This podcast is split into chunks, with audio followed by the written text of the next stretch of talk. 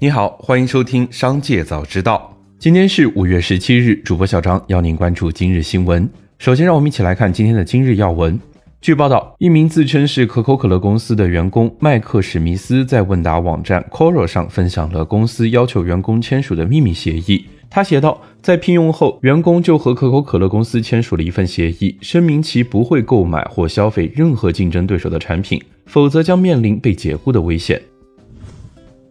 五月十五日，央行银保监会发布关于调整差别化住房信贷政策有关问题的通知。五月十六日，有银行客服表示，具体细则尚未公布，客户可以在通知发布一周左右的时间咨询当地贷款网点。此外，现在做贷款申请的客户可以按照下调后的利率进行评估。紧接着，再让我们一起来关注企业动态。五月十六日，海子王发布所售商品被市场监管总局通报的声明。表示对存有质量问题的商品坚决予以清理和抵制。质量问题发生后，海子王在第一时间予以下架和追责，并将相关产品列入了黑名单，同时帮助消费者进行维权。有投资者在微博平台上称华西证券 App 出现故障，对此华西证券回应已收到少数客户的反馈出现登录异常，华西证券立即启动应急处置，该故障很快得到排除。公司高度重视网络安全，高度重视投资者服务。接下来将进一步加强科技投入，进一步提升应急处理水平和能力，让投资者的交易更为顺畅和安全。五月十六日，绿地集团发布消息，绿地纽约太平洋公园项目中的两栋公租公寓楼顺利出售。合同总金额为三点一五亿美元，同时，绿地纽约太平洋公园项目另一金额为一点五亿美元的物业大单近期已完成签约。绿地洛杉矶大都会项目等相关物业也正在推进销售，强化运营。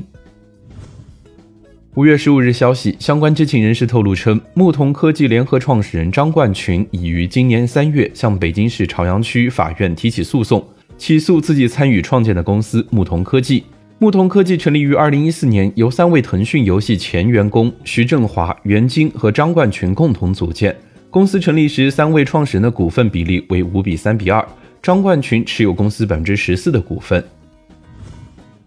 根据公告，顺丰控股在五月十九日有三点五亿定增限售股解禁，占公司总股本的百分之七点一五，约合解禁市值一百七十四点一九亿元。这是半年前顺丰控股非公开发行的股份。这份解禁名单星光熠熠，涉及境内外公司目多家明星机构，共二十二名的机构，一百三十个证券账户。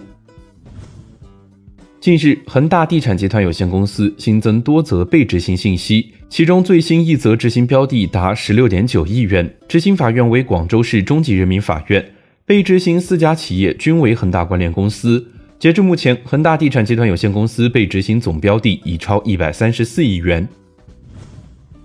五月十六日，特斯拉向市场监管总局备案召回十万七千二百九十三辆电动汽车，涉及二零二一年十月十九日至二零二二年四月二十六日期间生产的部分国产 Model 三和 Model Y。五月十六日凌晨，汪小菲再次回应麻六记倒闭传闻称：“从没说过扛不住倒闭类似的话，更不可能流眼泪，太开玩笑了。”他更是喊话：如果有人能找出说这话的证据，那这个人将终身免费吃马六鸡。近日有网络媒体称，汪小菲在直播中透露，目前自己旗下餐厅运营困难，未来或有更糟的情况发生。讲到激动处，更是哽咽落泪。紧接着，再让我们一起来关注产业消息。经国务院批准，财政部拟对国内航空运输企业运营国内客运航班予以资金支持。多位行业内分析人士对此分析，这是对当下民航最实实在在的支持，比应急贷款、税费减免更加直接，有利于让更多航空公司飞起来。如果是对每一航班的具体飞行小时数进行现金支持，将更加利好南航等国内航班量更多的航空公司，以及春秋航班等飞机利用率高和成本控制更好的航空公司。数据显示，四月汽车销量一百一十八点一万，同比下降百分之四十七点六；新能源商用车一点九万，同比上升百分之三十八点八，渗透率为百分之八点八，创历史新高。一至四月汽车销量七百六十九点一万，同比下降百分之十二点一；商用车一百一十八点一万，同比下降百分之三十九点八；新能源商用车六点八万，同比上升百分之七十七点一。渗透率为百分之五点八。